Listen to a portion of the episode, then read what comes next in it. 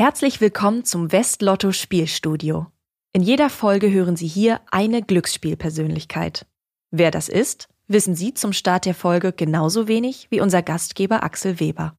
Aus einer Branchenliste wurde ein Gast ausgewählt. Bringen Sie in Erfahrung, wer das ist. Viel Spaß beim Hören. Und nun, los geht's. Spielstudio, der Westlotto Glücksspiel Podcast mit Axel Weber. Und ich sage herzlich willkommen, liebe Zuhörerinnen und Zuhörer, und zwar zu unserer zweiten Podcast-Folge von Spielstudio, dem Podcast aus und über die Glücksspielbranche. Mein Name ist Axel Weber von Westlotto und ich möchte heute mit Ihnen wieder talken über Glück, Leidenschaft, Verantwortung, Geld, Spielfreude, Wissenschaft und Forschung und vieles mehr. Aber eigentlich möchte ich gar nicht mit Ihnen talken, sondern mit einem Gast, den ich jetzt aber auch erst kennenlerne, jedenfalls für mein heutiges Gespräch.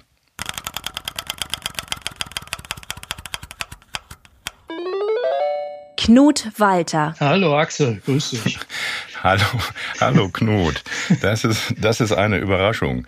Knut Walter, schön dich zu hören, liebe Zuhörerinnen und Zuhörer. Knut Walter kenne ich bereits ähm, seit einiger Zeit. Auch deswegen äh, ist es nicht überraschend, dass wir uns duzen. Schön, dass du da bist. Ähm, Knut, ich habe direkt zum Einstieg eine Frage, die habe ich dir, glaube ich, noch nie gestellt. Gab es in deiner Familie eigentlich Glücksspiel? Haben deine Eltern Glücksspiel gespielt oder die Großeltern? Hast du da Erfahrung? Mhm, wie du weißt, bin ich ja im, im ehemaligen Osten dieser Republik aufgewachsen. Und äh, da gab es nur ein Glücksspiel, das äh, war logischerweise auch Lotto. Und ähm, das gehörte zum Alltag dazu. Ähm, das, das war der Wochenabschluss äh, jeder, also ich kenne keine Familie, die nicht Lotto gespielt hat. Äh, in dem Fall hieß es Telelotto, also eine, eine Live-Ziehung mit, ähm, glaube ich, marginalen Geldgewinnen, aber ähm, äh, kleinen Entertainment-Einspielern zwischendrin. Und das war eine allgemein genutzte äh, Unterhaltungsdienstleistung. Was äh, habt ihr dafür? Was habt ihr da für Zahlen gespielt? Hattet ihr Glückszahlen in der Familie?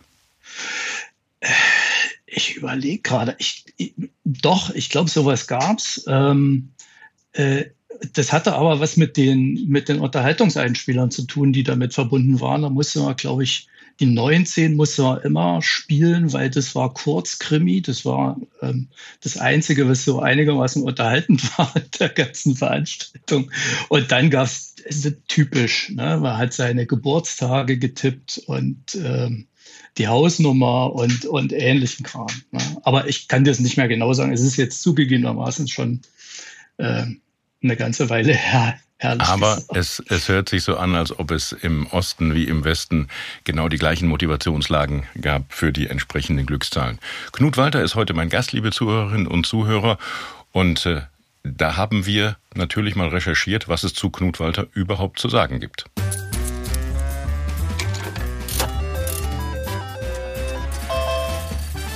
Unser heutiger Gast ist ein Profi in strategischer Kommunikation. Sein Motto? Evidence, Communication, Integrity. Nachweisbarkeit, Kommunikation, Integrität. Als Berater hatte er sich zur Aufgabe gemacht, gesellschafts- und unternehmenspolitische Fragestellungen mit wissenschaftlicher Evidenz zu beantworten. Heißt, er vermittelt, vernetzt, verbindet die Systeme Politik, Wissenschaft und Unternehmen. Sein Mittel und das ist seine bemerkenswerte Spezifikation, ist der wissenschaftliche Diskurs. Sachliche und fachlich fundierte Kommunikation. Er ist als politischer Berater gefragt und wird als meinungsstarker Kommunikator geschätzt. Ein Blick auf seinen Twitter-Account zeigt, dass er sich gerne in aktuelle Diskurse einbringt.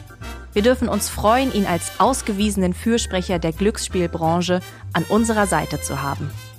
Als Mitbegründer und Sprecher des Düsseldorfer Kreis setzt er sich seit über zehn Jahren für die Entwicklung und Verbesserung des ersten branchenübergreifenden Verbraucherschutzkonzepts für Glücksspielangebote ein. Was ihm dabei wichtig ist und warum er sich für das Glücksspiel in Deutschland stark macht, das und sicherlich noch vieles mehr erfahren wir jetzt. Willkommen im Spielstudio, Knut Walter, Gründer und CEO von Scientific Affairs. Ja, lieber Knut, ein beeindruckender Einspieler. Ich muss mal meine Redaktion loben oder gleichzeitig vielleicht auch tadeln, weil da gibt's fast gar nichts mehr, was ich mit dir talken könnte, denn da ist ja alles schon über dich gesagt.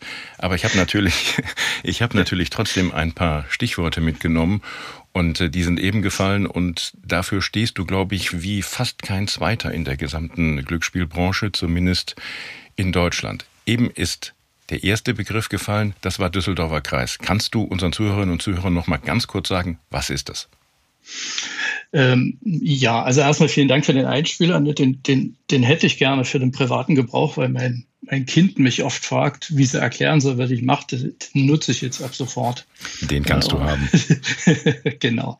So, Düsseldorfer Kreis zu deiner Frage. Ähm, das ist eine Initiative, äh, die unter anderem ich mir vor inzwischen fast genau zehn Jahren ähm, mal überlegt habe, nämlich äh, die Teile, die mit Glücksspielregulierung in Deutschland zu tun haben und bisher nicht miteinander gesprochen haben, an einem Tisch zusammenzubringen, um Wege aus dem damals bestehenden völligen Patt äh, in der Regulierung zu finden. Das heißt, ähm, Wissenschaft, ähm, äh, Vertreter von Anbietern, äh, Vertreter aus dem Hilfesystem, Vertreter aus der Beratung, so wie ich, ähm, und die alle gemeinsam an einen Tisch zu setzen und zu diskutieren, wie man eine verbraucherschutzorientierte Glücksspielregulierung in Deutschland auf die Beine stellen könnte.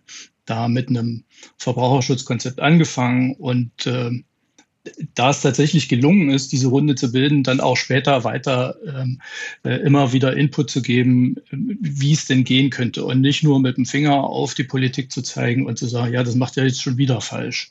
Äh, das war also nie der Ansatz und das haben wir bis heute, äh, hoffe ich zumindest, äh, gut durchgehalten. Also mit dem Düsseldorfer Kreis möchtest du auch, dass die Anbieter sich selber disziplinieren, dass sie selber Wege aufzeigen, wie es zukünftig weitergeht. In deiner Rolle als Sprecher setzt du dich ja für ein spielformübergreifendes Verbraucherschutzkonzept ein. Du hast es gerade erwähnt. Mhm. Ich würde mal fragen, wie ist denn eigentlich der Stand der Wissenschaft zu Verbraucherschutz im Glücksspiel? Gibt es da schon genug? Gibt es da zu wenig? Ist das, was man bislang reguliert, auf, steht das auf soliden Füßen? Ähm, es gibt inzwischen eine ganze Menge. Als ich mit dem Thema angefangen habe, das ist jetzt ähm, deutlich mehr als 15 Jahre zurück, ähm, da war die Anzahl der wissenschaftlichen Publikationen überhaupt zum Glücksspielen und logischerweise zu Glücksspielsucht äh, äh, zu dem damaligen Zeitpunkt war überschaubar, vielleicht 200, 300 Publikationen weltweit. Das hat sich exponentiell äh, vergrößert. Wir sind jetzt, also wenn man es äh, in, äh, in den einschlägigen Suchmaschinen ähm, eingibt, ist man wahrscheinlich bei über 20, 30, 40.000 Publikationen mittlerweile. Also es gibt eine Menge, aber es gibt kurioserweise immer noch nicht genug. Ähm, was wir inzwischen relativ genau wissen, ist die Ausprägung des Problems in der Gesellschaft. Das sind so zwischen 0,5 und 2 Prozent der Bevölkerung weltweit, die ähm, nicht mit Glücksspielen adäquat umgehen können und so. Also diese Hintergründe, die weiß man inzwischen. Man weiß auch, wie sich das charakterisiert. Man kann es als Sucht beschreiben ähm, und zuschreiben, das Problem. Äh, die große Lücke aktuell besteht in der Beforschung des Glücksspielverhaltens bei denen, die kein Problem entwickeln. Und das sind ja je nach Lesart zwischen äh, 99 und 95 Prozent ähm, äh, aller Bei denen, die kein Problem entwickeln, die kein Glücksspiel tätigen? Nee, auch die, die Glücksspiel ähm, äh, regelmäßig betreiben. Auch da sind es mindestens 95 Prozent, die keine Probleme entwickeln. Ähm, und das besser zu verstehen, um halt die anderen wiederum besser schützen zu können und ähm, Verbraucherschutzinstrumente einzusetzen, die von den 95 Prozent auch verstanden und akzeptiert werden. Da ist noch für die Zukunft eine große Forschungsaufgabe. Da wissen wir eindeutig zu wenig. Knut, welche Kultur, ähm, welche ähm, Kulturen haben Einfluss auf Glücksspielverhalten. Also spielt die Kultur oder die regionale Kultur eigentlich eine Rolle für das Glücksspielverhalten? In Großbritannien sagt man, die wetten viel. In Italien wird auf den Straßen Bingo gespielt. Ähm, weiß die Wissenschaft da was drüber? Ja, da wissen wir eine eine, eine Menge ist vielleicht zu viel gesagt. Also wir, wir wissen einiges darüber. Es gibt kulturvergleichende Studien dazu ähm, und es gibt vor allen Dingen relativ viel Praxiserfahrung dazu. Da gibt es immer wieder lustig kolportierte ähm, Anekdoten, äh, wie beim Bau von äh, großen äh, Glücksspielcasinos in Las Vegas Fehler gemacht wurden, so dass die chinesischen Kunden äh, nicht in den Spielsaal gekommen sind, weil sie durch das Maul eines Löwen hätten gehen müssen. Und das ist nach Feng Shui äh, das Schlimmste, was man machen könnte. Also dann, dann gibt's nur noch ein schlechtes äh, Schicksal. Also ähm, neben diesen Anekdoten, man weiß, es gibt eine kulturelle Prägung von Präferenzen. Also alles das, was hier in Deutschland ähm, als extrem risikobehaftet diskutiert wird, ist in anderen Nationen ähm, gar nicht so. Beispiel, die USA hat angefangen oder die einzelnen States in den USA haben begonnen, ähm, Casinospiele zu regulieren, weit bevor sie sich überhaupt an das Sportwettenthema herangetraut haben. Im Gegensatz dazu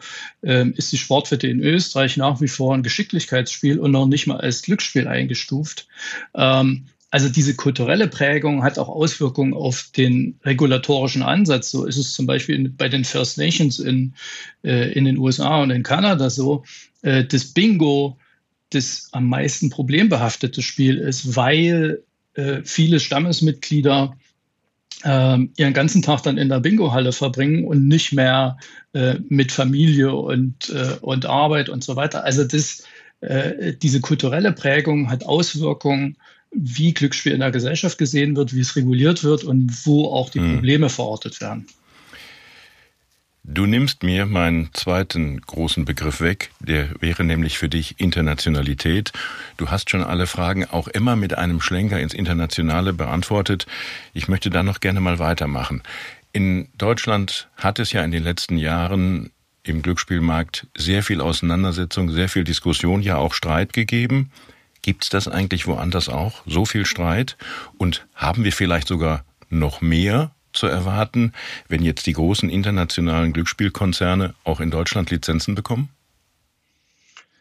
Streit gibt es überall. Ähm, das, das ist kein Wunder, weil ähm, die Regulierung von Glücksspiel auch immer was mit der Neu- oder Umverteilung von wirtschaftlichen ähm, besetzten Märkten äh, zu tun hat. Ich versuche das vorsichtig zu formulieren. Ich will nicht von, von Pfründen sprechen, das wäre ähm, äh, zu viel. Aber also das gibt es, also dass es global kein Glücksspiel gibt. Dafür gibt es nur extrem wenige Beispiele in meistens diktatorisch geführten Ländern. In allen anderen ist es da und sobald ich anfange, da hinein zu regulieren, fühlt natürlich einer der Marktteilnehmer einen Druck, äh, dass ihm jetzt Marktanteile verloren gehen. Und das befördert eine Diskussion. Dann gibt es natürlich immer eine Diskussion auch von den ähm, äh, Gesundheitspolitikern und von den äh, Hilfeverbänden. Die ist international auch unterschiedlich ausgeformt, mal sehr stark religiös ähm, orientiert, mal stärker aus einem äh, Public Health, äh, also aus einem gesundheitswissenschaftlichen Blickwinkel wie in äh, Skandinavien. Aber Diskussionen gibt es immer. Und die werden auch nicht weniger werden. Also hier werden sie mit einer besonderen Schärfe geführt. Das kann man, glaube ich, so feststellen. Das ist was, was beispielsweise ähm, die USA so nicht kennen. Und, haben die USA, äh, haben die USA, wenn ich da einhaken darf, Knut, ein anderes gesellschaftliches Verständnis? Weil Regulierung dient doch in Deutschland vornehmlich dazu, auch äh, die Gefahren vor Spielsucht einzudämmen. Hat man in Deutschland mehr Angst vor Spielsucht? Ja, deutlich deutlich. Das, ähm, also da, da spiegelt sich ein grundsätzliches Staatsverständnis wieder. Natürlich, äh, worüber wir hier in Deutschland relativ häufig die, die Nase rümpfen, äh, die grundsätzliche liberale Grundhaltung in den USA, also dem Einzelnen besonders viel Verantwortung und dem Staat ähm, relativ wenig Verantwortung zuzuschreiben. Äh, da haben wir hier einen traditionell deutlich paternalistischeren Ansatz äh, im, im Staatsverständnis und natürlich dadurch auch ein viel stärkeres ähm, äh, Schutzbedürfnis in der Bevölkerung und auch ähm, einen, einen Schutzauftrag, den sich die Politik hier in Deutschland äh, selber zuschreibt. Das ist fundamental anders. Ja, ich würde da mal ein klein bisschen widersprechen, weil es gibt natürlich neben dem Staatsverständnis auch gute Gründe, warum Politik äh, regulativ eingreift. Es gibt ja nun nicht äh, wenige Anbieter, die auch in Deutschland sich schlicht und ergreifend an die Regeln nicht halten und egal wie das Staatsverständnis ist, sagen, ich akzeptiere es erst, wenn mein Unternehmen hier alles machen darf. Äh, wir von Lotto wissen das ja sehr genau. Stichwort illegales Lottospiel von Lottoland oder ähnlichem. Das bringt mich zu einem weiteren Punkt, der genau da gut reinpasst, Knut. Werbung. Werbung ist ja nun gerade eines, glaube ich, der meist diskutierten Themen im äh, Glücksspielmarkt. Auch ich habe den Eindruck, die Werbung explodiert. Und dann gibt es ja nun die Suchtfachverbände oder auch der Bremer Innensenator Ulrich Meurer, der eine ganz harte Verbotsdiskussion anfängt. Hältst du das für sinnvoll, auch mit deinem wissenschaftlichen Background?